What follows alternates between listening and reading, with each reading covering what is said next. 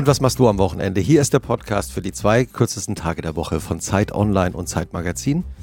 Ubin Eo, ich darf herzlich grüßen, ist noch in der Babypause, aber sie kommt bald zurück. Es geht ihr gut, es geht allen drei der Familie gut, hat sie mir ausgerichtet. Und auch diese Folge wird wieder produziert von Maria Svidrik von Pool Artists. Schreibt uns gerne auch, wie und wo und wann ihr unseren Podcast hört. Ganz einfach an wochenende.zeit.de. Achso, und ich soll auch sagen, weil Ubin ist ja nicht da. Ich heiße Christopher Ament freue mich, dass unsere Gästin heute hier ist. Sie ist eine der bekanntesten deutschen Schauspielerinnen und Filmregisseurinnen. Das Parfum im Winter ein Jahr, der Vorleser, Fuck you Goethe, Fuck you Goethe 2, die kleine Hexe. Ich kann jetzt nicht alle Filme aufzählen, mit denen sie Warum? so viele Preise, soll ich? mit denen sie auch so viele Preise gewonnen hat. Den Bayerischen Filmpreis, den Ernst-Lubitsch-Preis und natürlich auch den Bambi äh, vor kurzem. Sie ist geboren 1984 in Ostberlin, wo sie heute auch lebt.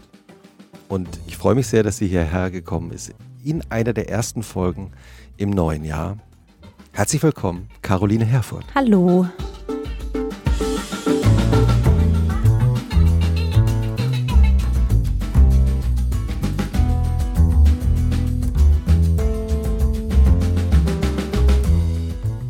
Wie geht's? Sehr gut, sehr gut. Mir geht's sehr gut. Du hast dir gerade eine Ich Mandarine. habe eine Mandarine, ich habe angefangen, Obst zu essen, tatsächlich. Jetzt, äh, also Könnte ich man meine- fast Neujahrsvor, Dings da, wie nennt man das, Vorsatz sa- nennen, Ja. weil ich festgestellt habe, dass meine, also ich werde dieses Jahr 40, ne? Hm. Und- 84, ja. Mhm. Hm, genau. Mhm. Und ich habe festgestellt, letztes Jahr schon, dass äh, meine Gelenke anfangen zu knacken. Richtig, Nein. bei jedem Schritt knirscht's und knackt's. Also spürst du das nur oder ist es so Ich laut? hör's. Ja. Okay. Also mal- es angefangen haben die Knie, die haben angefangen zu knirschen und auch ein bisschen weh zu tun, muss ich gestehen. Und die Gelenke in der Hüfte knacken, richtig unangenehm. Dann dachte ich, okay, irgendwas stimmt nicht. Und dann habe ich mich angefangen mit, was ich wirklich bisher noch nie gemacht habe, wahrscheinlich, weil ich aus dem Osten komme. Weiß ich nicht, ob es was damit zu tun hat, aber mich mit gesunder Ernährung zu beschäftigen. Und ich, ich habe immer früher war mein Motto, ich hasse Obst. Aber dabei gab es doch in der DDR diese berühmte Kampagne Esst mehr Obst. Ja? Ja. Das ist an uns vorbei. Also an so, mir ja. ist es vorbei. Du weißt nicht, muss meine Mama und mein Papa fragen, aber wo das eigentlich war. Ich habe auch früher viel Obst gegessen. Ich glaube, ich habe so in der Jugend einfach mich im Prinzip von Obst ernährt und dann habe ich mir das so ein bisschen überessen. Und dann habe ich jetzt einfach sehr lange kein Obst gegessen und deswegen denke ich mir mittlerweile, ah, ich brauche Vitamine, verstehe. habe ich gelesen.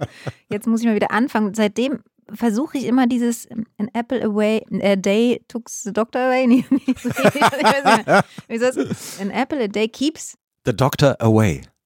Away? Ach, den gibt's away. Away, Also, dann ist, kommt der nicht, jetzt verstehe ich Dann musst du nicht zum Doktor. du? Ja, er muss doch nicht zum Blocken. Ich dachte, der Doktor ist so klug und isst jeden Tag einen Apfel. So habe ich das immer Stimmt verstanden. auch. Naja, müsste ja dann so sein. Und deswegen versuche ich jetzt immer Apfel. Und wenn hier was rumsteht, dann Ja. greife ich direkt zu. Also sorry fürs Schmatzen. Ich habe schon gehört, Leute hassen es Nein. bei Podcasts, wenn die Leute schmatzen. Das ist äh, eine Versuche der. geräuschlos zu essen. Auf keinen Fall. Das ist eine der Dinge, die in Wahrheit gar kein Problem sind. Äh, Kann ich aus eigener Erfahrung sagen. Ja? Ja, es gibt natürlich Leute, die. Aber es gibt Leute, die Okay. sich über alles aufregen, deswegen kannst du ruhig schmatzen. Mandarine Okay, schon ne? geschält. Schert. Der Apfel steht vor dir. Mhm. To keep the doctor away. Mhm. Und ähm, normalerweise ist es in diesem Moment so, dass Ubin Eo äh, dein Wochenende recherchiert und Und jetzt weißt du gar nicht, was Ein los ist. Du hast dich gar nicht damit hat- beschäftigt. Und ich äh, bin jetzt heute sozusagen Mhm. die äh, Mutterschaftsvertretung von Mhm. Ubin Eo und einer Person und habe so ein bisschen recherchiert und vielleicht auch ein bisschen überlegt, wie dein Wochenende so aussehen könnte. Das lese ich dir jetzt vor Ja. und du kannst danach den ganz strengen Faktencheck machen. Mhm. Mhm. Ubin Eo Voice.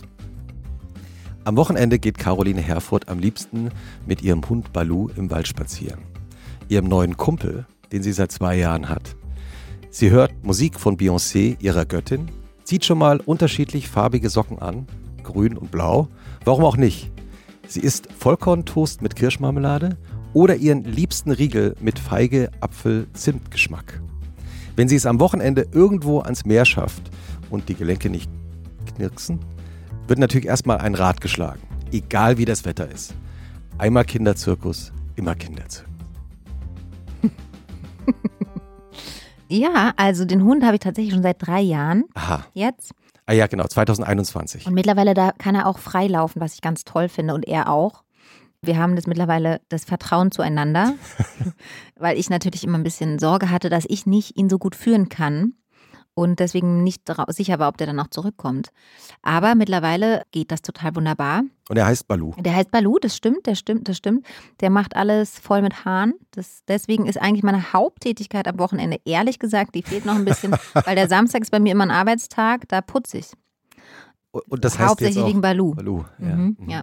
Das heißt, ihr habt keine allergischen Probleme in der Familie. Nö, nö, nö, das geht. Das, also doch, meine ganzen Brüder können keine Katzen und Pferde sind eigentlich auch ein Problem, was immer ein Problem war, weil wenn ich beim Pferd war, dann war mein Auto von Pferdehahn und wenn dann ein Bruder eingestiegen ist von meinen vielen Brüdern, dann haben die immer geheult. Ich weiß, ich glaube, es lag an dem Pferdehahn. Ich hoffe, dass es an dem Pferdehahn lag. Auf jeden Fall, ja, waren die, also, aber genau, das Pferd ist ja nicht zu Hause, deswegen zu Hause mit dem Hund, das geht. Und der Hund hat halt immer viel, große Angst gehabt vor den Brüdern, aber mittlerweile liegt er auch mittendrin. Also der hat sich richtig an das Zuhause gewöhnt und auch an meine Putzerei. Also magst du es am Samstag zu putzen oder machst du das, weil du gesagt hast, es ist ein Arbeitstag, äh, so aus Pflichtbewusstsein? Ich finde das wichtig, dass man das ganz deutlich benennt, dass Putzen Arbeit ist. ja, ist es auch. Ne? Ja. Deswegen nenn, benenne ich das immer ganz klar so. Ich putze jetzt nicht wahnsinnig gerne. Ich bin jetzt nicht so jemand, die sagt, da komme ich irgendwie runter oder sowas. Ich finde es einfach Arbeit, aber ich fühle mich, also das ist einfach so nach so einer Woche ist die Wohnung halt dreckig und ähm, ich fühle mich dann am Wochenende nicht wohl, wenn es nicht gemütlich ist. Ich brauche dann, deswegen putze ich immer erst und dann kann ich ins Wochenende starten. Das heißt, du äh, wachst am Samstag um wann ungefähr auf? Um 10. Das ist okay. Ich bin wirklich ein Langschläfer, muss man wirklich sagen. Aber es ist ein, Lebensgeheimnis, wenn man lange schlafen kann. Also wann gehst Aber du ungefähr ins ich, Ja, Bett? ich halt, ich habe immer so ganz schnell so einen ganz doofen Rhythmus, dass ich vor zwei oder drei nicht schlafen kann Mhm. und dann komme ich schwer aus dem Bett. Aber wie machst du das, wenn du drehst? Da muss man Ja, dann muss ich halt früh aus dem Bett, dann muss ich früh ins Bett. ah, Die okay. ersten paar Tage bin ich dann auch immer unterschlafen. Mhm. Auf jeden Fall. Also es stimmt auch nicht. Also ich Steht das dann bei dir auch in der, im, Produktionsbriefing drin? Also die ersten zwei, drei Tage im. Produktionsbriefing ist auf jeden Fall zehn Minuten eingerechnet, die ich definitiv zu spät komme. Das ist kein Scherz. ist die Caroline-Zeit. Die Aufnahmeleitung weiß, sie schreibt mir zehn Minuten früher rein. Ah, Mhm. aber du weißt es eigentlich auch. Du Mhm. kommst deshalb trotzdem. Aber trotzdem ist es gut, diese Uhrzeit da zu sehen und dann weiß ich, da muss ich da sein, dann bin ich zehn Minuten später da. Okay, das also- reicht dann noch für den Ablauf. Also Samstag um 10, du wachst auf. Mhm. Dann war ich auf, dann kriege ich erstmal Kaffee. Das ist gut. Super, ne? Jeden Tag, jeden Tag, nicht nur Samstag, jeden Tag kriege ich einen Kaffee ans Bett. Ist das nicht toll? Und dann, Wie muss der Kaffee sein? ehrlich gesagt, habe ich so eine, diese, wie heißen denn diese Dinger? So ein Ding, was man auf den Herd stellt aus ähm, Ja, mit Metall. Ietti. Das sind doch diese italienischen. Ja, ne, genau, Äh, die. ja. Mhm. Und wenn der Kaffee nicht mehr, mehr daraus, also weil früher, wie gesagt, ich komme aus dem Osten, Kaffee war mir wirklich, also egal wie der geschmeckt hat, das war alles völlig in Ordnung. Mittlerweile durch diese komische Etty, sie heißt, ähm, geht kein anderer Kaffee mehr. Das ist leider der leckerste. Und dann einfach nur einen Schluck kalte Hafermilch rein. Das ist mein Kaffee. Da sind wir ja heute mit dem Ziemlich gut. Also Kaffee ich und. weiß nicht, ob ihr aus der. Etty ist. Ich Ja, koste mal kurz, ganz. warte. Ja, Mm, mm. Jetzt kommt der strenge kaffee Aber ist auch okay. Okay. Ist auch okay. Und ich trinke eher dünn tatsächlich Kaffee. Und ich habe auch nichts gegen lauwarm. Ganz viele Leute brauchen den ja unbedingt heiß. Ich lasse den so lange stehen, weil ich dann immer noch ein bisschen schlafe, bis der kalt ist tatsächlich. Deswegen trinke ich meistens erstmal einen kalten Kaffee morgens. Ich habe das zum ersten Mal von Patti Smith erzählt bekommen, Mhm. die ich mal porträtiert habe in New York vor ein paar Jahren. Name Dropping. Und ja, also Arbeit halt. ja, ups. Ja. Und, äh, und die erzählte dann irgendwie, ähm, dass sie sich morgens Kaffee macht und dann bleibt er den ganzen Tag da. Genau. Auch, und sie trinkt ihn dann mit großem Vergnügen eben auch kalt. Ja, ich auch. Bei Ja. mir ist es auch so. Der steht immer rum. Dann Mhm. wird es mir auch schnell zu viel. Dann schlägt erstmal mein Herz. Dann warte ich ein bisschen und dann trinke ich ihn kalt weiter. Ja. Okay, also wir sind noch im Kaffee? Bett und du hast den Kaffee bekommen. Genau. Und dann manchmal lese ich dann, manchmal lese ich dann erstmal noch eine Zeitschrift. Eine Zeitschrift. Mhm. Das klingt ja seriös. Zum Beispiel. Also keine Zeitung. ja, genau, Zeitschrift. eben. Ja, also, Eine Einrichtungszeitschrift. Also ich flipp aus bei Einrichtungen. Ich kann gar nicht mehr aufhören. Das ist ganz schlimm.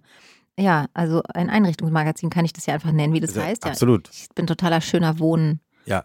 addicted. Und Häuser addicted. Ich kriege auch immer ein bisschen schlechte Laune, weil ich denke, diese schönen Häuser, die da alle stehen.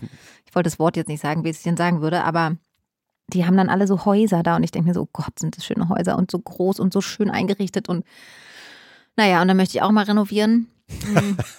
und ja, und tatsächlich lese ich das total gerne. Und ähm, dann irgendwann stehe ich auf, nehme mir den Staubsauger und fange an zu staubsaugen. Und dann habe ich so einen Wischstaubsauger. Also ich staubsauge erstmal vor, weil der Wischstaubsauger, also aber kein Auto, kein Roboter, sondern ich mache es schon selber. Der Wischstaubsauger, der schafft nicht die Hundehaare. Die sind zu krass. Deswegen Ja. muss ich schon einmal durchstaubsaugen Mhm. und dann kommt der Wischstaubsauger. Und dann bin ich glücklich, weil dann sind die Böden sauber. Das reicht mir auch. Ich mache auch nur die Böden. Ich mache jetzt nicht irgendwie auch noch Bad oder so. Nur manchmal. Aber meistens eigentlich nur die Böden. Und weil geputzt haben, Ich wurde auch schon gespielt beim, wie heißt es, dieses Pantomime-Spiel, wo man dieses Pantomime, wie heißt denn das? Scheresade, Chara- Chara- Charade. Charade. Charade? Ah, ja, Scheresade war die ne, Ja. Charade. Charade. Und dann ähm, wurde jemand nachgemacht. Wir, es wurden Personen gespielt und der, die Staubsaugerbewegung, das war ich. Also- wurdest, wurdest du erraten? Na klar, sofort. das ist die Caroline. Ja. Und dann bist du glücklich und zufrieden und äh, was und dann kann Wochenende beginnen. Mhm. Dann wird meistens so eingekauft oder zum Pferd gefahren, auch mal. Mm, Wie heißt dein Pferd? mm. Also ich hatte mal ein Pflegepferd, aber das ist leider schon verstorben. Und jetzt ganz neu angefangen, kleines Pony. Das heißt Luna. genau. Ist aber relativ neu noch. Wir kennen uns erst ganz frisch. Ich bin gespannt. Mhm. Wie man sich so Seitdem bin kennenlernt? ich am Samstag auch immer auf dem Hof. Mhm. Und da kommt meine Routine dann durcheinander, weil wenn ich Unterricht habe, dann geht der schon um 10 los. Da muss ich um 10 schon da draußen stehen. Da stehe ich ja normalerweise erst auf. Also da kommt dann das Putzen zu kurz.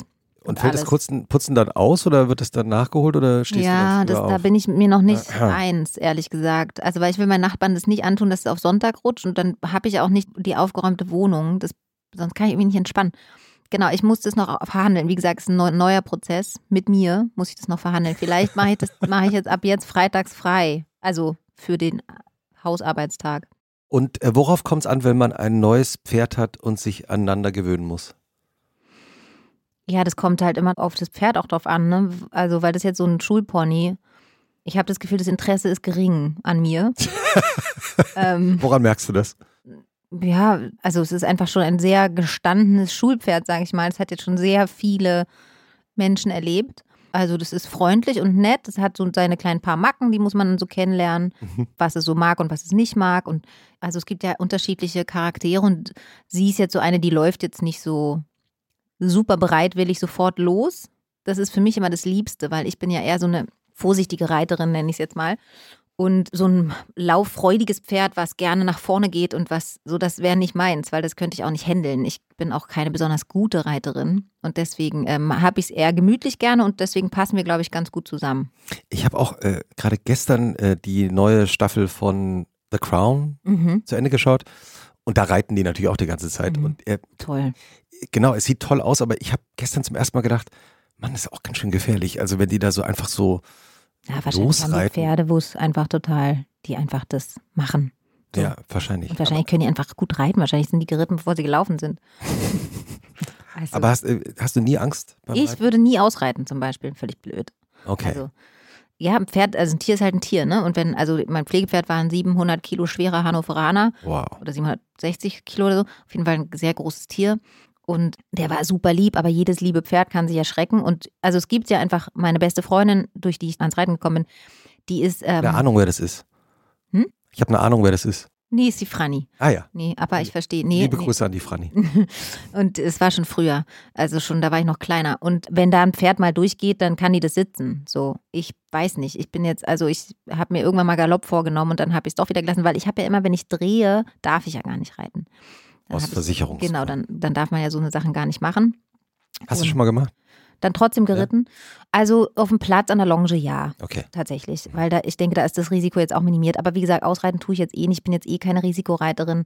So. Und die hat es halt auch schon ein paar Mal erlebt, auch schon als Kind, ne, dass man so ein Pferd so durchgeht. Da bin ich einfach, da bin ich dann auch, ich habe auch zu alt angefangen mit 19 und dann halt so richtig erst mit Mitte 20.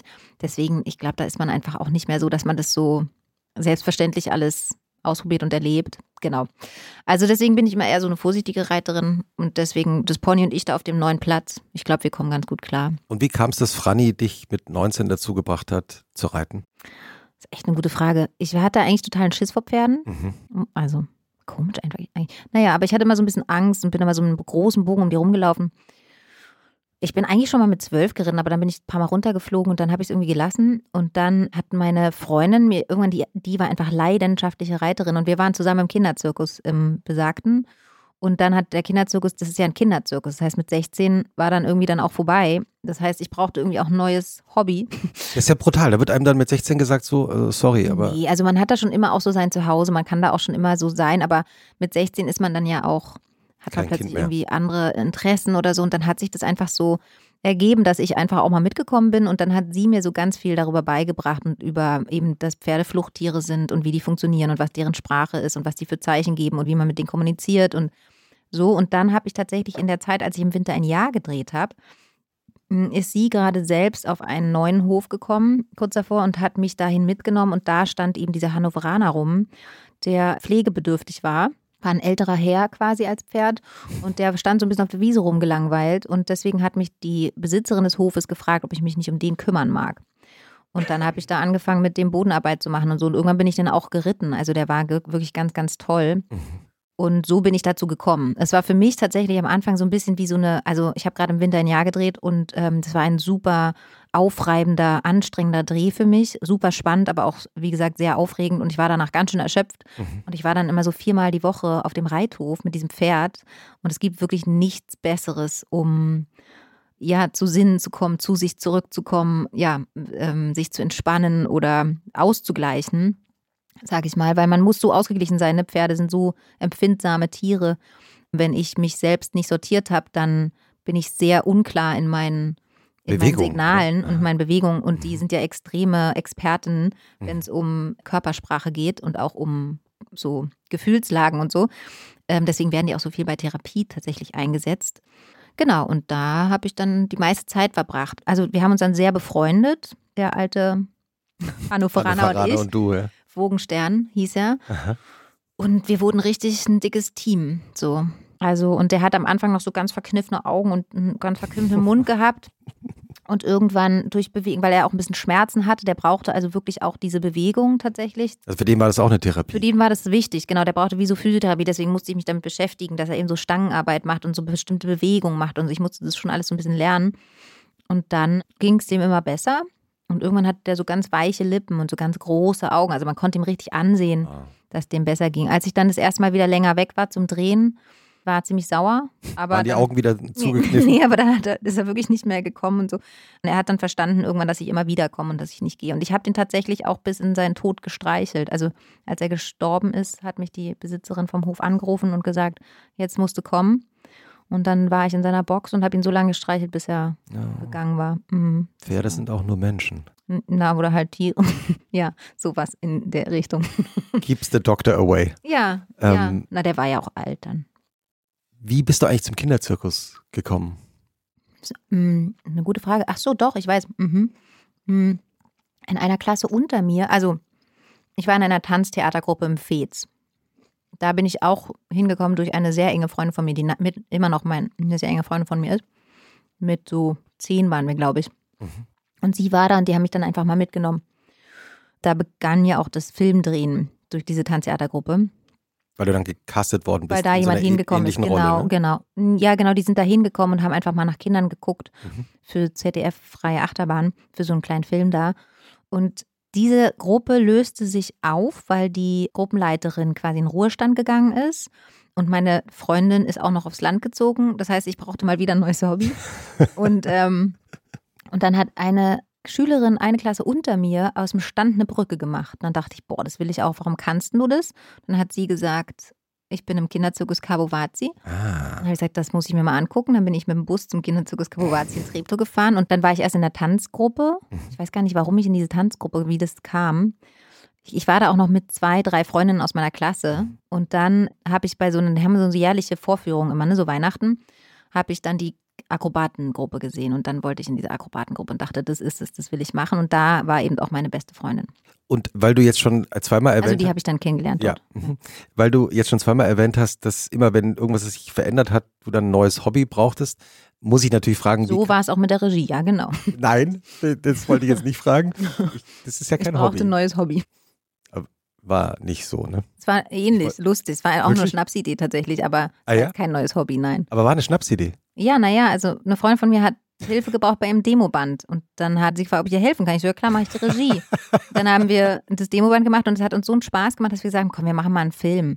So, einfach ein kleiner, habe ich mir irgendeine Geschichte ausgedacht und Leute gefragt und hatte natürlich auch durch das ganze Drehen schon mhm. Leute, die halt auch wirklich schon mal einen Film gemacht haben. Schon mal einen Film gemacht haben, genau. und dann hatte ich da plötzlich so ein Team und sieben Drehtage und noch Kollegen aus der Schauspielschule und dann haben wir Mittelkleiner Mensch gedreht und dann dachte ich, okay, jetzt haben mir so viele Leute so viel geschenkt. Ich durfte die Postproduktion bei Ari machen.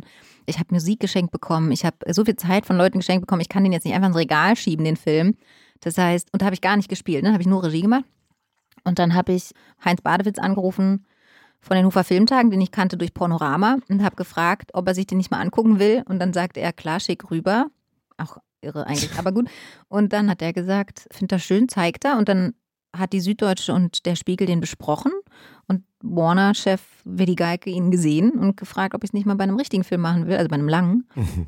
Und dann habe ich das gemacht. Seitdem bist du Regisseurin. Seitdem bin ich Regisseurin, genau. Also es war auch so ein bisschen einfach jetzt nicht die Entscheidung, ich werde jetzt Regisseurin, sondern es ist halt dann irgendwie so entstanden durch eine Schnapsidee. Ich wollte natürlich eigentlich nach was Banalerem ja. fragen. Was war eigentlich der Anlass, äh, dass du den Hund zu dir genommen hast? Das ist eine total gute Frage.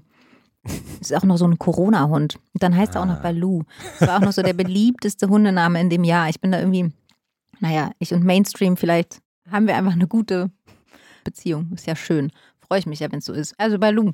Naja, ich weiß gar nicht. Also, ehrlich gesagt, ist Nora schuld. Das ist, Nora die Freundin, das ist die Freundin, das ist die Freundin, von der du dachtest, dass die Pferde kommen. Ja, nee, von der kommt der Hund. also, Weil die ja. ist ja eben auch eine sagt man Pferdenärrin? Ja, das stimmt. Bekanntermaßen. Ja. Genau. Aber wir haben ja viele Leidenschaften, die uns ähm, vereinen, ohne dass wir es wussten. Wir sind auch im selben Krankenhaus geboren. Nein. Da, doch, sie war nur ein Jahr vorher. Wie immer bei allem ist sie schneller als ich. Aber ja, sie ist auf jeden Fall. Genau, hat sie gesagt, das ist dein Hund. Guck dir den mal an. Sie wusste einfach, dass ich schon. Ich wollte schon mein Leben lang einen Hund.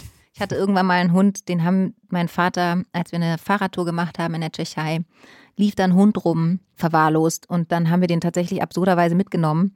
Der war ein halbes Jahr bei uns und dann ist er, ich glaube, sogar weggelaufen, der Arme. Und deshalb hast du auch die, immer die Sorge, dass die Hunde wieder weglaufen. Interessant, hier Mensch. Nein, das glaube ich gar nicht. Das war eine sehr berechtigte Sorge bei Balu. Genau, und dann habe ich mir diesen Hund angeguckt und dachte, okay, der ist wirklich ganz, ganz toll. Ich probiere das jetzt mal und ich hatte zum Glück von Anfang an eine sehr gute Hundetrainerin an meiner Seite, weil sonst wäre das wirklich eine Katastrophe geworden, weil der Hund ist anders als gedacht ein wirklich traumatisierter Angsthund gewesen, der große Schwierigkeiten hatte, große Angst hatte vor allem und jedem. Ich musste am Tag viermal in den Wald fahren mit dem, damit er sich überhaupt erleichtert. Ich sag mal nur Sagrotan, also das sage ich, Reinigungsmittel wurden mein bester Freund in der Zeit. Das Zimmer, in dem der gewohnt hat, wurde immer dicker ausgelegt mit Wickelunterlagen. Das war sehr lustig. Am Anfang hat er sich nicht mal die Treppe runtergetraut. Also ich musste die Treppe runtertragen und der ist 30 Kilo schwer. Also es ist ein großer schwarzer Hund. Das heißt, es stimmt schon, dass du dann immer in den Wald mit ihm gegangen bist? Ich musste mit ihm in den Wald fahren, ja. auf jeden Fall. Es mhm. ging nicht anders. Und ich wohne in einer sehr ruhigen Wohngegend. Aber auch da, das war ihm alles zu aufregend. Mittlerweile, nach jetzt drei Jahren, ist der mittendrin. Also selbst wenn eben gesagt, meine ganzen Brüder kommen und wir machen einen großen Spieleabend, dann ist auch mal laut, dann liegt er da mittendrin und es findet es super. Der will, also der größte, verschmuste, also wenn ich aufhöre, den zu streichen, wird er richtig aufdringlich. So, dann ähm, schiebt er seine Schnauze immer unter meine Hände und so. Der ist wirklich ein absolutes Herz. War er auch schon von Anfang an, muss man sagen, sehr, sehr lieber Hund, sonst hätte das, glaube ich, auch nicht. Wenn der jetzt auch noch was Aggressives in sich gehabt hätte oder aus Angst nach vorne gegangen wäre oder so, dann hätte ich das nicht bewältigen können. Aber so, dadurch, dass es so eine Seele von Hund ist und einfach der liebste Kerl überhaupt, war das so machbar. Aber die ersten anderthalb Jahre, muss ich wirklich sagen, waren extrem nervenaufreibend, weil der bei jedem bisschen dann auch gleich wieder Dünnpfiff bekommen hat und dann landet es immer in der Wohnung und dann, ich habe kaum mehr geschlafen, jeden Morgen um fünf schnell raus und so. Das ist schon sehr, sehr viel Energie, die da reingeht. Ja, also ich würde es jetzt nicht zwingend empfehlen. Ich würde mir sehr genau die Hunde angucken, die da kommen und auch den Verein, die den vermitteln tatsächlich. Und ich würde immer Profis an der Seite haben, also wirklich gute Profis. Worauf hat die Hundetrainerin geachtet? Das Erste, was sie gemacht hat, ist ähm, Hundesprache.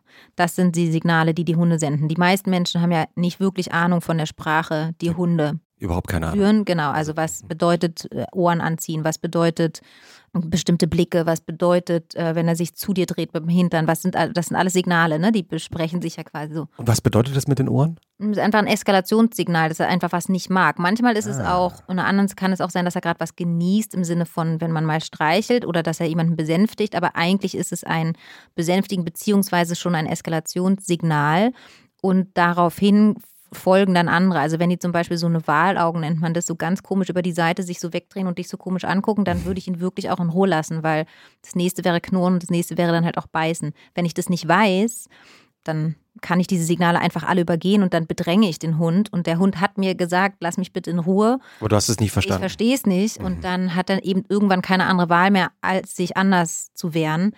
Genau, das war einfach extrem wichtig, das erstmal zu lernen. Es gibt so ein ganz tolles Buch, wie heißt denn das? Da schafft sich eben auch so eine Familie Hund einen Hund an. Aha. Jetzt kommt Knut, was nun was tun. Ich glaube, es heißt Knut, aber ich weiß nicht mehr. Oder jetzt kommt Kurt, was nun was tun. Und da wird eben auch beschrieben, wenn ich freudestrahlend geradeaus auf einen Hunde zulaufe, dann ist es für den Angriff. Also höfliche Hunde machen erstmal einen Bogen, mhm. beachten einen erstmal gar nicht. Hunde wollen auch erstmal gar nicht beachtet werden. Die wollen erstmal sich die Informationen selber holen. Mhm. Ne, so. Und irgendwann hat er dann mal an dir geschnüffelt und dann irgendwann kann man sich ihm auch zuwenden und so eine, so eine ganzen Sachen. Einfach darauf zu achten, was für Signale sende ich, wie bewege ich mich auf den Hund. Ich laufe nicht gerade und aggressiv auf den Hund zu, sondern ich mache einen Bogen oder ich lasse ihn besser zu mir kommen. Und natürlich dann auch, dass ich in dem Fall natürlich auch die Chefin sein muss. Das heißt nicht dominant, sondern einfach führend. Und den Unterschied zu verstehen, was ist dominant und was ist führend, habe ich dann auch, also kannte ich auch schon ein bisschen von den Pferden natürlich, aber weil das ja auch eine ähnliche Kommunikation ist, einfach mit dem großen Tier, wo du jetzt, wenn der keinen Bock hat, dann nimmt mich ein 700 Kilo Pferd auch mit. So, aber es geht halt um eine Vertrauensbasis und um eine, okay, ich gebe die Führung an dich ab, ich vertraue dir soweit, du kannst sie mhm. übernehmen, ich sehe das. Mhm. Deswegen bin ich mittlerweile sicher, dass er bei mir bleibt, weil wenn ich ihn jetzt im Wald freilasse, dann würde er, wenn er Angst hat, und das war eben nicht so klar, ne, besonders weil er auch noch wirklich sehr starke plötzlich Ängste hat und wenn er in einer Angstsituation ist, dann kriegt er dich auch nicht mehr richtig mit. Ne? Dann ist das Gehirn auf Flucht geschaltet, da komme ich dann kaum mehr durch. Und mittlerweile ist er erstens so de desensibilisiert, dass es zu diesem Zustand kaum mehr kommt und dass ich sein Safe Spot wäre. Also er würde einfach zu mir zurückkommen, weil ich, er weiß, er ist bei mir sicher. Also ich bin einmal durch den Park gelaufen, nachts im Dunkeln, steht ein Typ im Busch, keine Ahnung, was der da wollte. Und das Erste, was dieser große schwarze Hund macht, ist hinter mich springen. also, das hat mich beschützt. Ja, es weiß zum Glück niemand, dass der ja. einfach, also gut, jetzt mhm. ist raus. Okay. ja, genau. Das Erste, was sie gemacht hat, ist Sprache beibringen, Signale klar machen mhm. und was heißt Hunde führen. Also. Wenn du jetzt am Samstag nach dem Reiten wieder nach Hause kommst, mhm. was passiert dann? Na, da muss ich ja putzen. Naja, okay. Ja? Und mhm. dann ehrlich gesagt, also ich arbeite ja eher viel und für mich ist Wochenende wirklich Seele baumeln lassen und auch, also je älter ich werde, desto mehr brauche ich diese, ne, wenn man so viel arbeitet, dann ist ja wie so eine Welle nach außen und diesen Rücklauf von der Welle, dass sie wieder reinläuft sozusagen ins Meer, die brauche ich immer mehr. Ich merke richtig dieses Reinlaufen.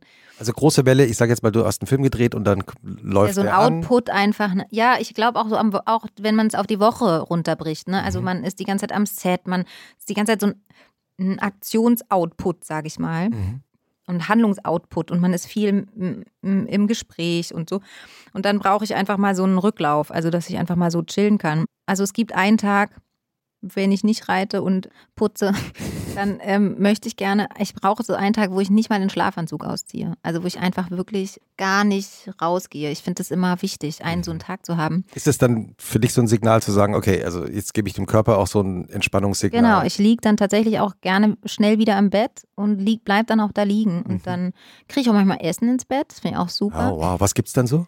Ähm, alles Mögliche, leckere Sachen, so Rosmarinkartoffeln und mhm. Fleisch manchmal auch, sehr gutes Fleisch und sehr selten. Und Gemüse und so Zeugs. Ich achte jetzt eben darauf, dass meine davon, ja. mhm. Knochen nicht mehr knacken. Hast du ein Lieblingsgemüse?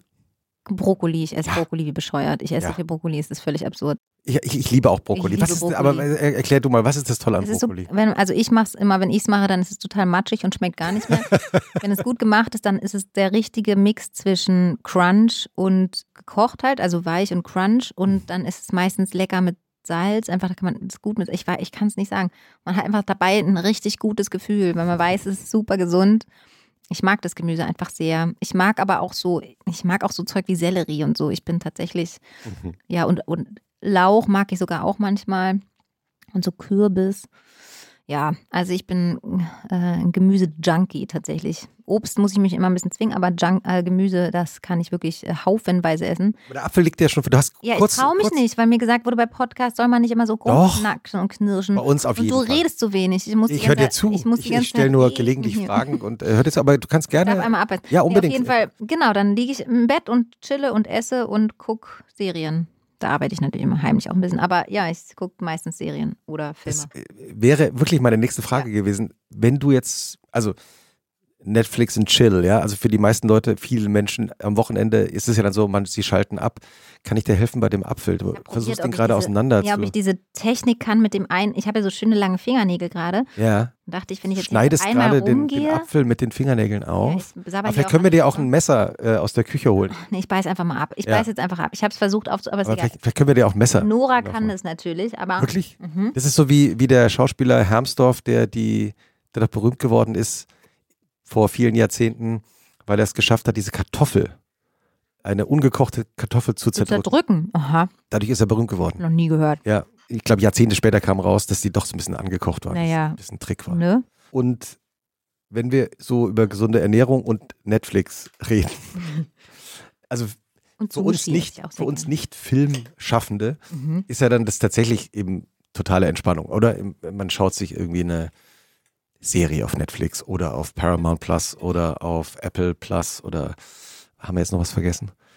Amazon, hast du Amazon, Amazon? Prime Mhm, äh, oder in der Amazon ARD und ZDF. Hoffentlich irgendwann auch mal HBO Max. Äh, HBO Max, was es bei uns nicht mehr gibt. Was es Noch doch, nicht gibt. Ja, gibt es das in Amerika überhaupt noch? Ja. Ja. ja ich Nicht? glaub, die haben die nicht irgendwas auch zusammengelegt und Ja, ja, aber- Naja. aber das aber- gibt's noch. Ja.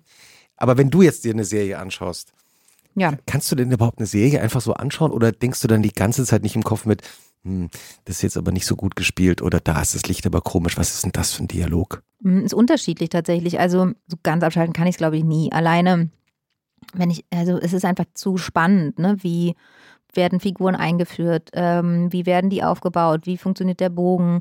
Wie ist es, also wenn jetzt man so Se auch Serien hat, die in, ich sag mal, einer unnatürlicheren Welt oder fantastischeren Welt stattfinden, wie haben die das alles gemacht? Mhm. Ähm, wie haben die die und die Welt aufgebaut? Das ist natürlich immer auch ein bisschen spannend sozusagen. Ich kann dann schon auch abtauchen in die Geschichte, aber ich bin immer erstmal so am Anfang, die ersten ein, zwei Folgen, erstmal beeindruckt meistens vom, Mhm.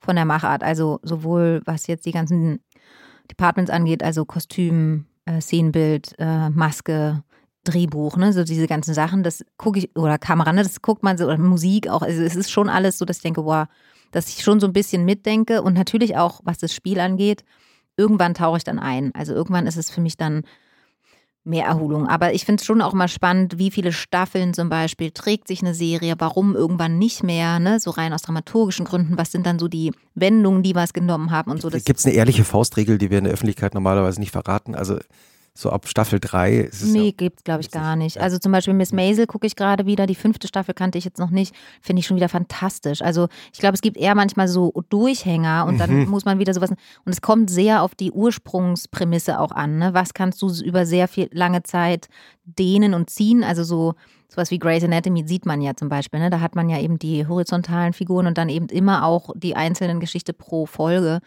oder pro zwei Folgen oder so und so viele Charaktere, da kann man ja überall hingehen. Dann passiert eben sowas wie, dass Patrick Dempsey nicht mehr dabei ist und immer mehr vielleicht rausgehen über die Zeit und dann verändert sich eine Serie vielleicht so sehr, dass man sagt, jetzt ist es irgendwie nicht mehr meine Serie, die ich bisher immer, wo ich immer das Gefühl hatte, ich komme irgendwie so ein bisschen nach Hause, ne? So. War das bei dir so, als Patrick Dempsey sich so ja, das war für mich hat? zum Beispiel das Ende bei der äh, Serie, dass ich das Gefühl hatte, das ist jetzt gerade, also das, da bin ich jetzt irgendwie nicht mehr drin. Aber das ist ja trotzdem noch sehr erfolgreich, sehr weitergelaufen, ne? weil viele Leute trotzdem dran geblieben sind. Also manche funktionieren ja über unglaublich lange Zeit super gut. Friends hat auch zehn Staffeln lang wundervoll funktioniert, hätte bestimmt auch noch länger weiter gut funktioniert. Ne? Ich glaube, da gibt es keine wirkliche Faustregel. Das kommt sehr auf die Serie an sich an, auf die Figuren und so weiter. Hast du eine Lieblingsserie, die du gerade empfehlen kannst? Ja, also Miss Maisel muss ich sagen, finde ich schon ganz, ganz toll. Warum? Aber es gibt so viele tolle Serien, wirklich. Es gibt auch so viele tolle Filme. Miss Maisel, mir macht es einfach Spaß. Ich kann, also es ist ein, ein gu- schöner Mix, finde ich, zwischen ähm, Entertainment, emotional abgeholt werden, also dass man einfach so das Gefühl hat, man ist so mit dieser Figur und dabei und in deren ganzen äh, Auseinandersetzungen. Man kann die irgendwie total gut verstehen. Es ist auf einem total hohen Unterhaltungsniveau. Ja, also ich finde die einfach, ja, die macht mir einfach wahnsinnigen Spaß. Aber zum Beispiel habe ich auch das Silo gesehen, Ah, das Silo. gesehen. Fand ich auch total spannend. Ganz, ganz andere Welt, ganz, ganz anderes. Ähm, Um was Ding. geht's da?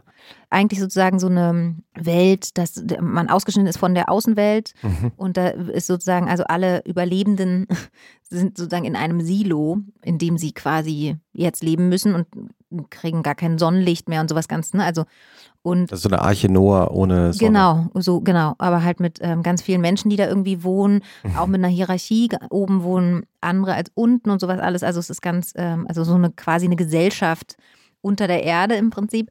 Und draußen ist die Welt nicht mehr lebbar. Es gibt keinen Sauerstoff oder so. Und dann kommt halt raus oder wird vermutet, dass das gar nicht stimmt, dass das eine Illusion ist. Ähm, genau, Und- ich bin sehr gespannt. Achso, Ich weiß es noch nicht Okay. tatsächlich. So weit bin ich noch nicht. wollen wir nicht verraten. Ich hoffe, es wird in der zweiten Staffel dann mal aufgelöst. Ich hoffe, die gibt's. Das ist ja immer der Horror, wenn du eine tolle erste Stimmt. Staffel hast und dann wird die nicht gemacht und dann hast, kriegst du diese Lösung nicht. Das ist wirklich gemein. Ja, Friends vom College war für mich so. Da wurden so viele tolle Stränge und ich wollte einfach wirklich wissen, wie es weitergeht und dann wird die einfach nicht mehr weitergemacht. Das finde ich immer ein Horror. Das ist immer fies. Aber ja, gibt's natürlich. Und WeWork mochte ich auch sehr tatsächlich. Also fand ich ganz toll, auch ganz toll gespielt. Hat mir richtig tollen Spaß gemacht. Also es gibt wirklich so viele tolle Sachen. Ich habe vorhin ja nur so ein paar Beispiele aus deiner langen, langen Filmliste vorgelesen. Du hast ja auch viele internationale Produktionen gemacht ähm, mit internationalen Schauspielerinnen und Schauspielern. Gab es da, also Kate Winslet zum Beispiel bei der Vorleser, richtig? Ja. Wie, wie, wieso? Du hast jetzt gerade lachend die Augen geschlossen. Ja, es ist einfach die schlimmste Geschichte ever. Wieso? mit Kate Winslet. Weil es einfach so, also wenn man mich fragt, ob ich irgendwas bereue, dann mein Dreh mit Kate Winslet. Nein. Nein, also Warum? anders. Das ist jetzt falsch, falsch gesagt. So, das war der Cliffhanger und wir machen weiter nächste Woche. Nein, also Kate Winslet. Also ich habe ja The Reader gedreht und ähm, Der Vorleser auf Deutsch. der Vorleser, genau. Bernhard ähm, Schlink, ja. Genau. Mhm. Und ich war eine ganz, ganz kleine Rolle, ne? wie das so ist. Man ist dann in so großen internationalen Produktionen mal mit dabei. Aber natürlich total spannend ähm, und total schön, das alles zu erleben. Und Kate Winslet war eben auch da.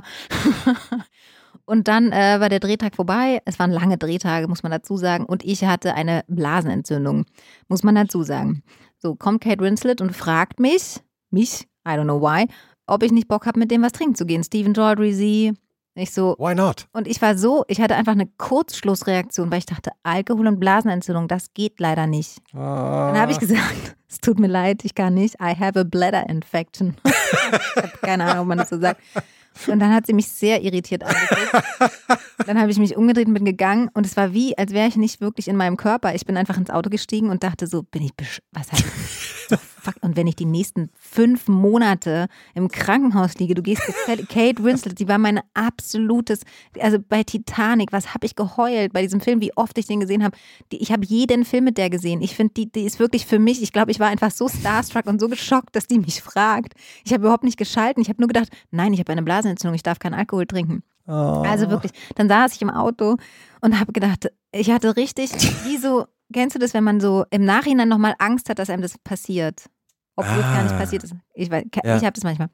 Und da hatte ich Weil du hast ja auch gerade an dein Herz gefasst. ja, und dann hatte ich die ganze Zeit das Gefühl, oh Gott, das ist mir jetzt, als hätte ich das im Nachhinein, ist mir wieder eingefallen, nee, es ist wirklich passiert. Nee, nee, es ist wirklich passiert. Nee, das ist wirklich passiert. Ich bin am nächsten Morgen aufgewacht. Das Erste, was ich gemacht habe, ist meinen Kopf an die Wand hauen. Wirklich, ungelogen. Weil ich dachte, wie, wie blöd kann man, ich hoffe wirklich mit jeder Faser meines Seins, dass ich nochmal die Gelegenheit bekomme. Ich weiß, es ist ja schon one in a million, dass man überhaupt diese Gelegenheit bekommt. Ich hoffe trotzdem, dass ich two in a million bekomme. Bitte, bitte, bitte, bitte. Ah, you're the German actress who had a bladder infection and I Yeah. asked her to go out Yeah. for a drink. Would you like to do it now? and say, yes, please, please. I would do everything. Man muss ja manchmal nur an solche Sachen denken und dann werden sie, Bitte. Ich werden sie möchte es manifestieren. Kate Winston, komm nochmal nach Deutschland. Lass mich nochmal mit dir was trinken gehen. Ja, wenn ich einen Wunsch frei hätte, dann den. Was ist ein idealer Samstagabend für dich?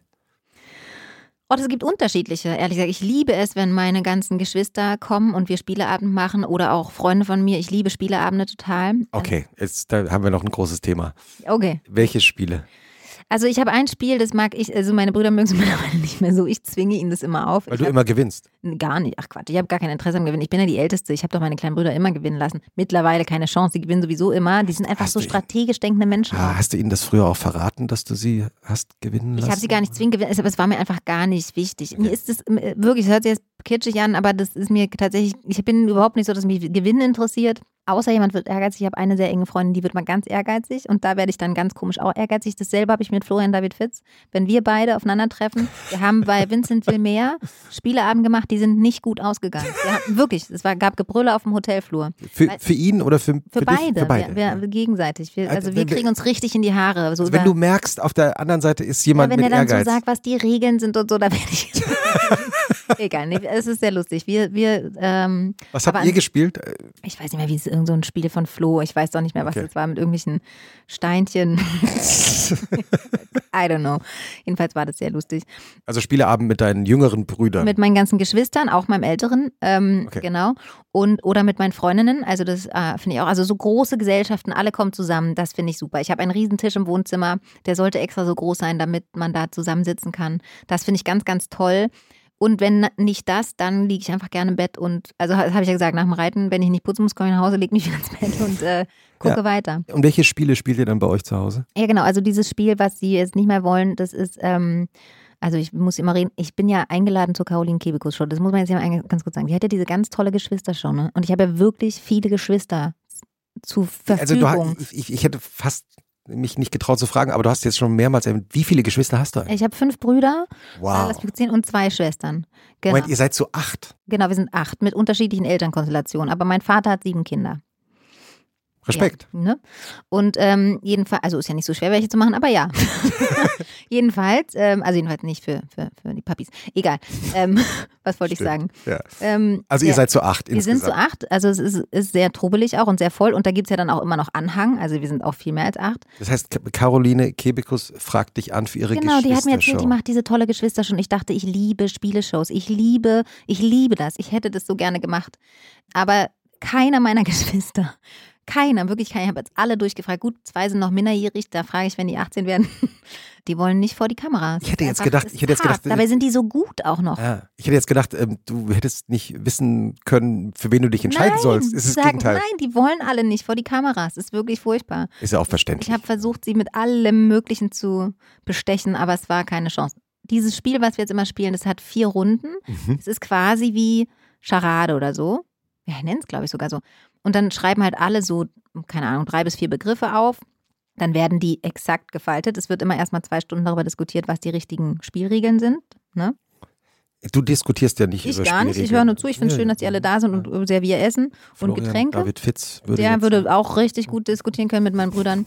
äh, jedenfalls, wenn man dann die richtige Faltart rausgefunden hat, wie der Zettel gefaltet wird, damit man die nicht erkennt, ne? die müssen die gleiche Art gefaltet Ah. haben und so weiter. Man muss auch dieselben Stifte, dann kann man sie erst sehen. So, dann sind die alle in dem Behältnis und dann wird gezogen. Da gibt es zwei Gruppen. In der ersten Runde werden diese Begriffe alle beschrieben. Ne, dann ist schon gesagt, welche Worte man in welcher, also wie bei Tabu, was man wie sagen darf und so, keine gebeugten Sachen, kein engen, bla bla. Wurde auch alles ausgehandelt vorher. Dann die zweite Runde sind dieselben Begriffe, das heißt, man kennt die schon, werden eben jetzt pantomimisch vorgespielt. Mhm. In der dritten Runde werden dieselben Begriffe, man kennt sie schon, mit nur einem Wort beschrieben. Ah, sag mal ein Beispiel, wie geht's so? Naja, also irgend so ein, meine Brüder denken sich dann so lustige Sachen aus wie, weiß ich nicht, irgendwas im Auto, irgendwas Technisches. Äh, was gibt's da für kompliziertes Zeug, was, worauf ich nie kommen würde? Ich weiß gar nicht, wie ich es beschreiben soll. Antiblockiersystem. Genau, ja, das ist ja noch easy, das Aha, weiß man easy. ja noch, ja. Ah, okay. Aber ja, sowas, also ja, irgendwelche Verbindungen von dem Teil vom Auto zu dem Teil zum Auto oder irgendwie sowas. Egal, auf jeden Fall. Äh, man schon, lernt auch eine. Menge. Man lernt auch eine Menge. Also, oder so Fischgrätparkett oder sowas, ja. Also, dann wird es eben mit einem Wort beschrieben, also Boden. Aber man kennt es, man hat es jetzt schon öfter Man hat gehört, es das schon heißt. öfter gehört, deswegen man, drauf weiß schon, welche Worte gab's. Ah, okay. Genau. Und das, die vierte Runde ist, da muss die Gruppe mittlerweile ist neu ausgehandelt, äh, die Augen zu machen, weil man spielt dann doch immer mit. Da wird nur ein Geräusch gemacht dazu. Also bei Um das Boden macht vielleicht oder so. Wow. Toll. Oder es macht richtig Spaß, finde Das ich. heißt, super. im, inklusive der zweistündigen Regelvorverhandlung, Mhm. das ist ein langer Samstagabend. Ne? Was git's dazu? Und Balu mittendrin. Mm, Sushi meistens. oder irgendwas, was ich koche. Ich, ich konnte nicht so viel. Es wurde sich mal beschwert, dass mein Kühlschrank immer leer ist. Mm, weil Kochen war irgendwie, mittlerweile beschäftige ich mich ja mehr mit Ernährung und seitdem Ah, ich hörte davon. mache mach ich das auch gerne. Aber tatsächlich war ich jetzt nie so eine leidenschaftliche Köchin. Das habe ich immer anderen überlassen. Und dann wurde sie immer beschwert, da war ich aber noch Anfang 20. Dann dachte ich, gut, ähm, ich muss das jetzt mal lernen. Und dann habe ich mir ein Brigitte-Kochbuch besorgt. ich weiß nicht, warum das, aber gut. Und habe genau drei Gerichte auswendig gelernt. Eins habe ich schon wieder vergessen, zwei davon kann ich noch. Eins ist aber so ein bisschen aufwendiger. Also es ist Nudeln mit Salbei, Tomatensauce und Bresaola-Schinken. Grüne Nudeln müssen es sein, so Nudelnester, auch sehr süß. Aber das mache ich nicht so oft und ich mache immer dieses ein Risotto. Was ist da drin? Mais, ähm, Basilikum, Parmesan, Risotto. Und so, also Gewürz und so. Hm, Das war's. Ist ziemlich easy. Hm, Deshalb gab es immer. Es gab da einfach den Running Gag, dass immer, wenn bei Caro, ob Freunde, Familie, egal, bei mir gab es immer dieses eine Risotto. Ja, mittlerweile bin ich einfach noch fauler und bestell Sachen, aber gut. Hm, Genau. Und jetzt ähm, gibt es dann halt so Essen und Getränke natürlich. Was gibt's zu trinken? Äh, pff, alles. Kommt drauf an, wer alles kommt, aber meistens, also Weißwein und Rotwein und Tee und Cremant und ähm, Wasser und Saft. Okay. Was würde ich sagen? Wenn man so eine äh, große Abendeinladung zu Hause hat, gibt es ja auch eine große Menschheitsfrage, nämlich wann sollten die Gästinnen und Gäste eigentlich gehen? Also ab wann wird es unhöflich, dass man zu lange bleibt und ab wann ist es auch unhöflich, wenn man zu schnell geht? Hast du da eine Regel? Ja, also ich finde jetzt vor elf gehen nicht gut. Okay. Ne? Es Mhm. muss schon mindestens Mitternacht werden. Und bei mir ist es mittlerweile so, dass es auch okay ist, wenn dann Einzelne irgendwann auf dem Sofa einschlafen oder auch ich dann irgendwann keinen Bock mehr habe. Also meine Brüder sitzen manchmal, also Mhm. sitz, saßen, mittlerweile werden die halt auch älter, ne? das merkt man auch, aber dann auch noch länger da. Das hast du jetzt nur gesagt, weil die nicht mit dir in die TV-Show gekommen Ja, sind. genau. Nee, es ist wirklich, also ich bin richtig, ich muss da nochmal dranbleiben. Also irgendwie, ich möchte da wirklich unbedingt hin. Ich finde, ich habe so viel, es ist doch absurd, dass ich so viele Geschwister habe und da geht keiner mit mir in diese viele- tolle Show. Wie viel hätte es denn gebraucht? Also Ein, nur einen. einen oder eine, das reicht. Oh, wow. Hart, oder? Vielleicht haben die sich geradezu Nein, verschworen. die wollen einfach nicht vor die Kamera. Ich verstehe das ja auch. Die haben Ja. einfach keinen Bock mit ihrer Schwester Jetzt hat dann da immer. du hast berühmten Schwester gerade Ich, runtergeschluckt. wollte- ich habe berühmte Schwester jetzt runtergeschluckt. Ja, da haben die natürlich keinen Bock drauf. Ja. Verstehe ich ja auch. Aber einen Gefallen können sie mir doch mal tun. Also, Se- Sehen die dir irgendwie ähnlich? Oder? ja. Ach so, Ja, dann, ja, dann schon. versteht man es natürlich noch mehr. Ja, und das ist ja, ach ja, es nervt ja auch immer, so eine berühmte Schwester zu haben. Aber gut, ähm, irgendwie dachte ich mir, kann man die doch. Ich versuche einfach Druck aufzubauen, indem ich das in jedem Interview erzähle. Wahrscheinlich geht's voll nach hinten los. Naja, Hast du schon den Podcast gehört? ja. Ja, so- redet schon wieder schon darüber. wieder, das Also das nächste Mal zum Spielabend noch, den, den, müssen wir jetzt mal ja, naja. aussetzen. Ja, nee, Ja. aber genau. Also, aber mit den Brüdern, also die gehen, also eigentlich ja so, ich weiß nicht, ich finde auch drei okay. Also ich gehe ja eh gerne erst spät ins Bett. So, aber mittlerweile haben die dann immer noch irgendwas vor. Ja, und dann haben die eine Partynacht gehabt und dann können die auch nicht mehr. Und schlafen auf dem Sofa bei und der schlafen Schwester. so rein. Das ist doch, ja okay. ist doch eigentlich ganz Ja, das finde schön, ich schön. oder? Ja, ja. Schönes, Und wir spielen immer, wie heißt denn dieses komische Spiel mit den Vampiren? Nee, Werwölfen. Das spielen wir auch manchmal. Und die haben richtig tolle Kartenspiele, bringen die manchmal mit. Die kann ich aber gar nicht alle auswendig. Ja. Hast du denn von, abgesehen von deinen Lieblingsserien, noch andere Tipps fürs Wochenende? Bücher, die du gerade gelesen hast oder Also ein Film oder Musik, die du gerade hörst und gerne hörst? bin nicht so eine gute Musikhörerin. Jetzt gerade habe ich ja wieder viel Weihnachtsmusik gehört. Äh, Da höre ich immer Dolly Partons Christmas-Album. Ah, Äh, Das liebe ich tatsächlich sehr. Und dann noch die Baseballs, von denen die Weihnachtslieder mag ich auch sehr gerne. Ansonsten bin ich lustigerweise, obwohl ich Musik wirklich liebe, nicht so eine nebenbei Mhm. Musikhörerin. Mhm. Also so, das mache ich tatsächlich gar nicht. Wenn ich nebenbei höre, dann lieber Podcast oder sowas, aber dass ich so, oder Nachrichten und Podcast oder so, aber dass ich so äh, Musik nebenbei höre, war noch nie Mhm. mein Ding, lustigerweise. Genau. Deswegen bin ich bei Musik jetzt nicht so gut beim Tipps geben. Ach, Filme, es gibt so viele wahnsinnig tolle Filme. Aber was habe ich denn letztens gesehen, der mich schon wieder umgehauen hat? Äh, warte, der fällt mir gleich ein.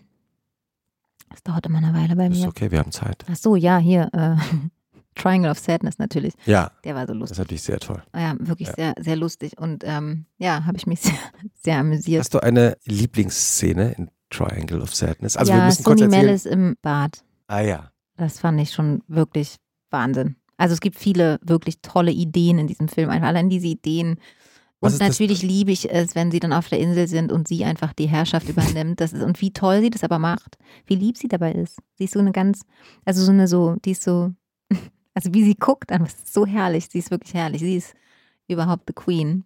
Ist sie ja dann auch. Aber Suni Mellis im Klo ist auch schon, also in ihrer, in ihrem Spanx-Ding da, wie sie da hin und her rutscht, äh, das ist Wahnsinn. Ich habe so ein bisschen schlechtes Gewissen wegen, ähm, Wegen deinem Apfels, aber Apfel. das, das kenne ich schon, weil ich so viel rede. Und deswegen erzähle ich kurz meinen äh, Wochenendtipp. Ja. Dann kannst du in aller Ja. Ruhe deinen, an deinem Apfel ein bisschen knabbern. Ich habe ein Buch mitgebracht, mhm. überraschenderweise. Eine Frau und ein Mann heißt es. Mhm. Von Niklas Mark und Leanne Shepton. Leanne Shepton ist eine auch Autorin, aber eben auch Künstlerin. Macht tausend verschiedene Dinge, hat auch selber schon Bücher geschrieben und gestaltet und malt eben auch. Und Niklas Mark ist ein Journalist von der Frankfurter Allgemeinen Zeitung, eigentlich Kunst- und Architekturkritiker. Und die beiden sind rund um die Welt, auch ein schönes Projekt, im Auto Filmszenen oder Drehorten von großen Kinofilmen nachgefahren und beschreiben. Ich kann dir das mal geben. Das ist ja schön. Kann man richtig schön äh, durchblättern. Jetzt kannst du wieder deinen Apfel nicht essen. Ne? Ne, siehst du? Jetzt habe ich meine Hände voll. ja, tut- sind die auch noch so beschmiert. Ja, Warte. das macht gar nichts. Wir haben schön bestimmt noch eine Serviette.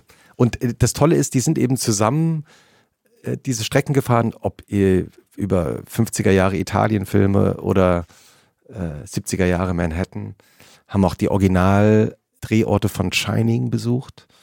Und sie immer malend und er äh, fahrend und schreibend. Und es ist im Grunde genommen ein Buch über Kino, aber es ist natürlich auch ein tolles Reisebuch, weil man natürlich dann plötzlich so drüber nachdenkt. Ist auch eine gute Art zu Das reisen. Das kann ich sehen. sogar auch, weil fliegen kann ich ja nicht so gut, aber das ist doch super hier. B- b- Flieg, Flugangst. Ich habe wahnsinnige Flugangst leider. Ich Immer weiß- schon oder? Nee, ganz plötzlich. Ich weiß Mhm. nicht, was da los ist. Ich bin früher total easy geflogen. Ich fand es total angenehm. Handy aus, niemand will was von einem. Doch da. Ich bin sofort eingeschlafen. Mittlerweile geht es alles leider gar nicht mehr. Was ein Problem war, ich habe jetzt gerade einen Film gedreht im Ausland, eine Million Minuten, der jetzt auch in die Kinos kommt und Im der Februar. im Februar, genau. Also wir haben gedreht in Thailand und auf Island und ich bin das erste Mal nach neun Jahren wieder äh, geflogen. Ich glaube, es waren neun oder acht, ich weiß es nicht mehr. Auf jeden Fall dann wieder geflogen. Das erste Mal nach Ja. neun oder acht Jahren, weil du so viel Flugangst hattest, dass du gesagt hast, Leute, ich fahre mit dem Zug. ja, es hat sich auch einfach, es war jetzt auch nicht notwendig so richtig, aber natürlich ist dann jetzt auch nicht so, dass ich sage, hey, ich will jetzt unbedingt da und dahin. So, es war so ein bisschen beides. Ich habe halt auch in der Zeit gerade angefangen, eben die ganze Regie zu machen und so und dadurch hatte ich eher dann das Gegenteil der Bedürfnis, nämlich zu Hause zu sein. Deswegen war es jetzt auch nie so, aber tatsächlich durch diese Reise und diese Geschichte, die einfach so besonders war und wirklich eine der schönsten und besondersten Dreharbeiten, die ich je hatte, habe ich schon gemerkt, wie schön es auch ist, die Welt zu sehen. Und äh, habe jetzt äh, als äh, Ziel, dass ich mal diese Flugangst in Angriff nehme. Bisher hat sie mich einfach nicht so doll gestört, aber jetzt habe ich eben doch gemerkt, wie sehr sie einen dann auch behindert, weil sowas eben einfach schön ist. Ich will schon noch ein paar Sachen in der Welt sehen, die man nicht mit dem Auto oder dem Zug erreichen kann. Wo würdest du gerne noch hinreisen? Also tatsächlich die USA, ein bisschen die West- und die Ostküste würde mich sehr interessieren. Kanada würde mich interessieren. Ähm, Neuseeland würde mich interessieren. Asien äh, auch noch. Ja, da ist besser hinzufliegen, ne? Also ja, das dauert's ist dann eben doch eine Weite. ne? In Island war es wirklich toll. Das ist ein ganz, da würde ich auch gern nochmal hinreisen. Ich war noch nie in Island, aber es schwärmen ja immer alle, alle, Alle. kommen erleuchtet zurück. Ja. Äh, was ist das Tolle da? Das kann ich dir nicht sagen. Also bei mir war es so, wir kamen ja gerade aus Thailand und das, man muss sagen, Thailand war wirklich, wir waren auf dieser kleinen Insel, auf der, es, also der Film basiert auf einem Sachbuch, einem, einem Reisebericht, auch einem Roman von eben ähm, der Familie Küper, von Wolf Küper, der eben erzählt hat, seine Tochter hat sich eine Million Minuten Zeit gewünscht miteinander und sie haben eine Million Minuten Zeit miteinander verbracht in der Welt und sind durch die Welt gereist, waren auch an anderen Orten, die waren gar nicht auf Island, aber Island war immer schon der Wunsch der Mama, der Vera Küper, der echten. Genau, und ähm, wir haben quasi diese Reise erzählt oder uns inspirieren lassen von dieser Reise mm, und haben diesen Film gedreht und wir waren eben in Thailand auf derselben Insel und in demselben Häuschen, in dem haben wir auch gedreht, in der die echte Familie Küper war. Und das ist eine ganz kleine Insel, Kofratong, wo wirklich jedes Teammitglied in einer anderen Hütte gewohnt hat. Es war wie so ein Dorf. Ne? Man ist einfach in so einem Dorf. Dann gab es ein Restaurant. Man konnte auch nicht runter von der Insel. Es war einfach Essen Mini in klein. Island ist ja nicht so Das war Ir Thailand jetzt noch. Das, das, sind wir in Thailand. Das ist Thailand, genau. Und das ist Ah, einfach das ist natürlich toll. fantastisch, das Essen. Fantastisch. Mir ging es die ganze Zeit so schlecht, weil ich es nicht vertragen habe. Und es war mir total egal. Ich musste immer weiter essen, weil es so lecker war. Ich stand immer am Buffet und dachte, das, kann, kann, das geht nicht, Caroline. Du sitzt wieder die ganze Nacht auf der Toilette und ich dachte, es ist mir egal. es ist so lecker. Ich habe einfach immer weiter gegessen. Es war wirklich so lecker. Und genau, dann gab es eben dieses eine Restaurant, da saßen immer ganz viele noch vom Team zusammen und so. Es war so ein ganz tolles Gemeinschaftsgefühl. Und dann kamen wir nach Island. Und es war halt wirklich 40 Grad, ne? also 30, 40 Grad, es war sehr warm. So, dann kommen wir alle zusammen nach Island, es ist kalt. Dann sind wir so in einem Hotel, dann ist alles super teuer, super teuer. Äh, Es ist, das richtig, Essen- es ist, glaube ich, mit eines der teuersten Länder der Welt. Absurd. Also ich war am ersten Abend war ich mit fünf Leuten Fish und Chips essen und wir haben 145 Euro dafür ausgegeben. Also Ja, es ist wirklich teuer. fies. Wenn Hm. du essen gehst, bist du schnell bei 300 Euro. Es ist einfach wirklich so. Dann warst du in so einem Hotel. Wir hatten jetzt auch nicht unbedingt eine Kochnische oder sowas. Und dann saßen dann eben nicht mehr alle zusammen, weil erstens war es zu teuer, zweitens waren wir dann auch in Reykjavik, dann hat jeder natürlich auch sich so ein bisschen die Stadt angeguckt, ne, so. Das heißt, erstmal war das so, dass das Team so ein bisschen ähm, nicht mehr diese ganze Gemeinschaft hatte, die wir in Thailand hatten. Und dann wurde es plötzlich einfach auch kalt. Wir kamen aus diesem warmen, mit dieser üppigen Natur, diesem Thailand nach Island und es war einfach erstmal sechs Grad. Hätte man eigentlich andersrum machen sollen. oder erst nee, Island nee, und dann nee, weil da wäre Thailand? es sehr stürmisch gewesen und wir haben Thailand verlassen, da kam gerade so eine sehr krasse Hitzewelle. Wir hatten wirklich das Glück, Okay. weil in Island sagt man, if you don't like the weather, then wait the minute, weil es sich einfach so schnell verändert, das Wetter, was für Dreharbeiten immer ein bisschen ungünstig ist, weil es war tatsächlich an einem Tag so völlig absurd. Mit Rurik Gislason hatte ich dort gerade eine Szene, Mhm. da fing es plötzlich einfach an zu schneien. Es sollte aber eigentlich nicht Nein, es schneien. hat die ganze Zeit nicht geschneit. Mhm. Plötzlich schneite es. Das war einfach völlig absurd, weil ähm, wir diese irre Reise schon hinter uns hatten und dann stehe ich einfach mit Rurik Gislason auf einem wunderschönen Hügel, auf einer wunderschönen Bucht in Island und es schneit und ich habe einfach nur diese Schneeflocken in seinem Bart gesehen und dachte, das passt jetzt nicht in den Film und musste einfach so lachen. Aber ja, es war Musste einfach, er auch lachen? er musste sehr lachen, Ja. haben alle gelacht. Aber ähm, was, glaube ich, Island ganz besonders ausmacht, sind die Leute. Das ist einfach, was da für eine Energie entstanden ist, auch mit dem Team vor Ort und mit den, also das hatten wir in Thailand schon auch, wir hatten da auch ein ganz, ganz großartiges Team. Und in Island hatte man so das Gefühl, das passiert auch im Film, dass die Familie da wirklich ankommt in einer neuen Gemeinschaft. Und das ist in Island einfach so. Du hast das Gefühl, die Leute dort sind was, sind einfach ganz besondere Menschen, die einen total aufnehmen in ihre Gemeinschaft, wahnsinnig offen und freundlich und ähm, ja, das war was sehr Besonderes, muss ich sagen. Und dieses Land hat einfach eine Sache und das ist Stille. Also es ist Mhm. tatsächlich so, wenn du da auf einem Fjord stehst, dann ist einfach still, so still wie selten in der Welt. Und ähm, das ist, glaube ich, schon auch was Besonderes. Und ich, dieses Ganze mit diesen Elfen und Feen und äh, was es da so alles gibt. Ich glaube, dass es so wie so eine Verbindung, sage ich mal, in eine andere Welt gibt in diesem Land, was, glaube ich, so ein bisschen spürbar ist, ne? Auch durch diese Vulkanenergie und so. Es hat alles so ein bisschen was Fantastischeres, dieses Land. Da fühlen sich, glaube ich, einfach sehr viele Menschen sehr angesprochen in ihren, ich weiß nicht, Urinstinkten oder so. Ich kann es nicht genau sagen. Und das merkt man diesem Land schon einfach an. Das ist schon was sehr, sehr Besonderes so. Und es liegt ja auch so weit draußen, also von Europa, vom Kontinent aus gesehen, dass es ja fast schon in Amerika liegt. Es, Das merkt ja man verrückt, auch. Ne? Ja, es es ist ja so wie die Zwischenstädte. Da gibt es ja auch die, das wusste ich alles gar nicht, dass da so ein Austausch von Spionen immer so war, ne, weil das halt genau dazwischen ist. So, also das, da gibt es ja auch dieses eine Haus, wo sich irgendwelche Präsidenten getroffen haben. Ja, Im ähm, Kalten Krieg, wer war es? Ronald Reagan und Michael Gorbatschow. Ja, genau. Ja. Genau, das ist also, da, das war mir auch alles gar nicht bewusst, ne, was Mhm. das eben aufgrund der geopolitischen Lage so für eine Rolle dann gespielt hat. Aber das ähm, ist natürlich einfach auch total spannend. Ja, also genau, super schönes, spannendes Land. Ich habe eben dort nicht so viel gesehen. Also diese ganzen, wir hatten einen Tag, da sind wir auch mal äh, mal so ein bisschen Wasserfälle und Geysire gucken gegangen. Das ist schon auch toll. Es gibt doch auch diesen schwarzen Strand. Mhm, ja, Hast du ja. den gesehen?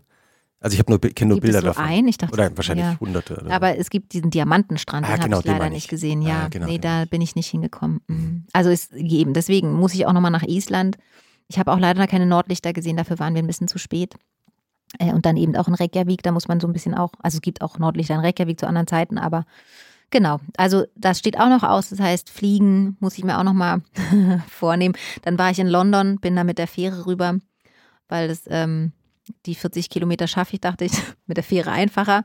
Dann ähm, kam dieser Supersturm, oh nein. war ich in diesem Supersturm und deswegen musste ich bei der Szene mit Suni Mellis, um den Kreis zu schließen, aus ähm, Triangle of Sadness immer an diese denken. Äh, wie da diese Fähre einfach in diesem Sturm, in dieser Nacht äh, völlig, alles völlig äh, durcheinander fliegt. Mhm. Das fand ich sehr lustig. Also von deinem Samstag wissen wir ja, dass es im Grunde genommen um Putzen, Reiten und Ausruhen geht. Wie sieht Und Spieleabende. und Spieleabend, Mhm. natürlich am Abend.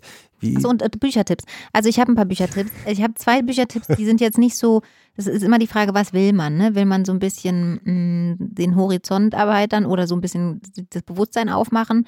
Da habe ich zwei Bücher, die muss man gelesen haben. Das hört sich ein bisschen krass an, aber die sind wirklich, wirklich ähm, für mich ähm, perspektiverweiternd. Das ist einmal die unsichtbare Frau von Maria Caroline Criado Perez.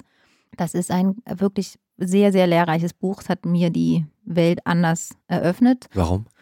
Mm, weil es eben sozusagen um die Sichtbarkeit von Frauentätigkeiten, deswegen sage ich, Putzarbeit ist ein Arbeitstag, äh, von hauptsächlich Frauenarbeiten geht und auch von, ich sag mal, den Notwendigkeiten von Frauen, wie sehr die nicht beachtet werden in vielen Teilen des Lebens. Und das war mir alles so gar nicht klar. Also alleine die Erwerbswege, ne, Mhm. die ja sehr gerade in unserer Stadt, wie in einer Stadt wie Berlin, auf Autos ausgerichtet sind, zum Beispiel, zum Beispiel, es gibt da ganz andere Beispiele auch, wie sehr sozusagen, ich sag mal, Biografie, Wege von Frauen in Stadtplanung gar nicht stattfinden, weil das, was sie tun, also was sie arbeiten, Mhm. nicht als Arbeit anerkannt wird und somit auch politisch nicht beachtet wird. Das ist sehr, sehr spannend, weil darauf basiert ja eigentlich auch unsere Gesellschaft mit auf diese Art von Arbeit.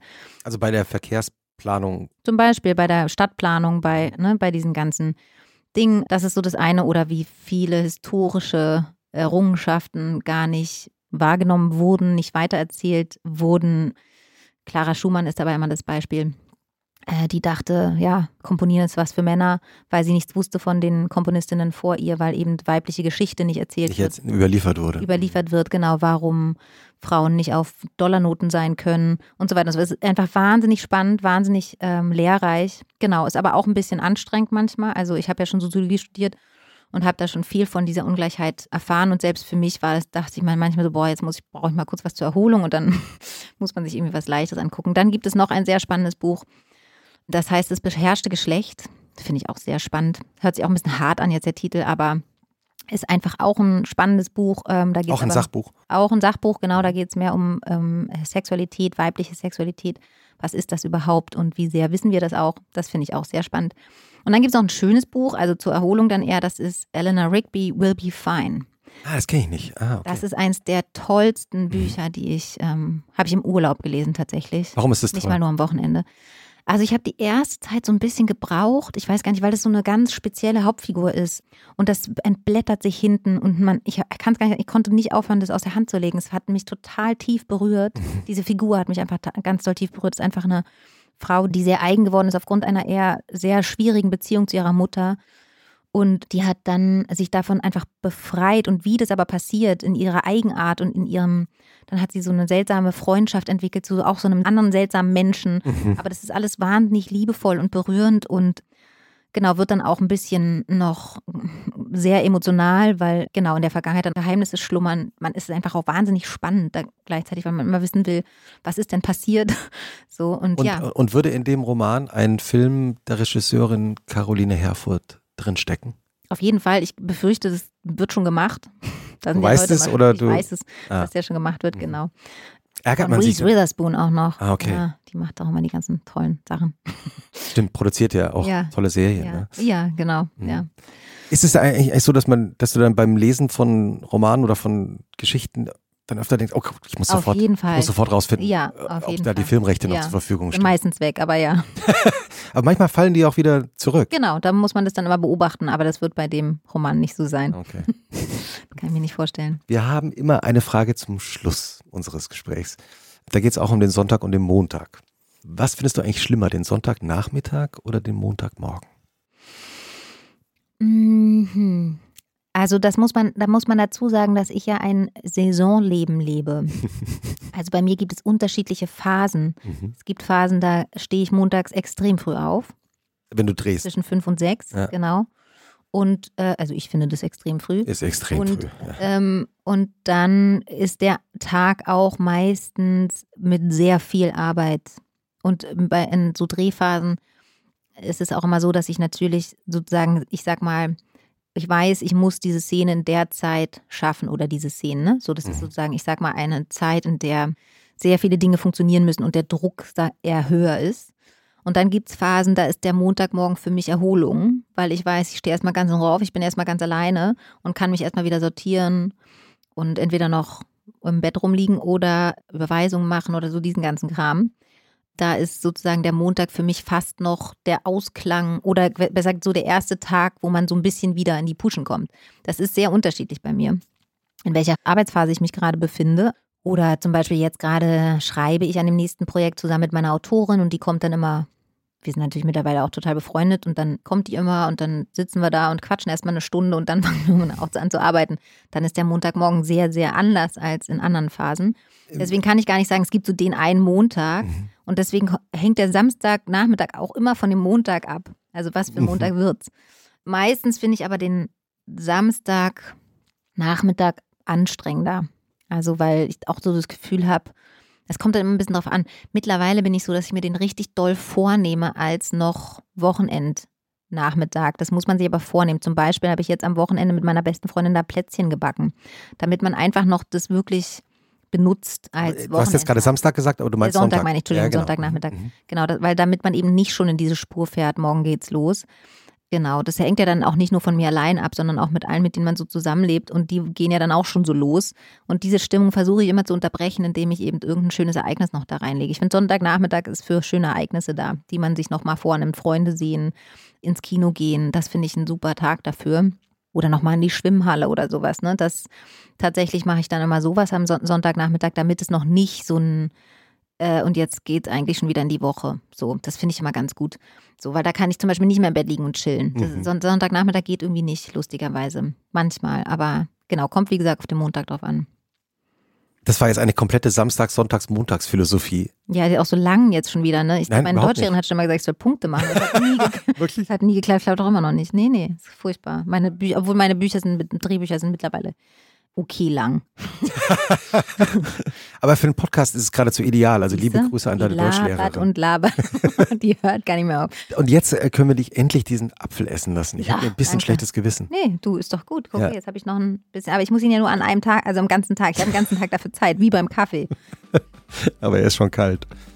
Vielen Dank, dass du da warst und von deinem Wochenende und von deinen Wochenenden erzählt hast. Vielen Dank, dass ich hier sein durfte. Caroline Herford, schönes Wochenende. Ebenfalls. Danke.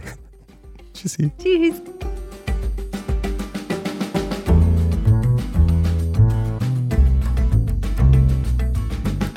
Und was machst du am Wochenende? Ist ein Podcast von Zeitmagazin und Zeit Online, produziert von Pool Artists.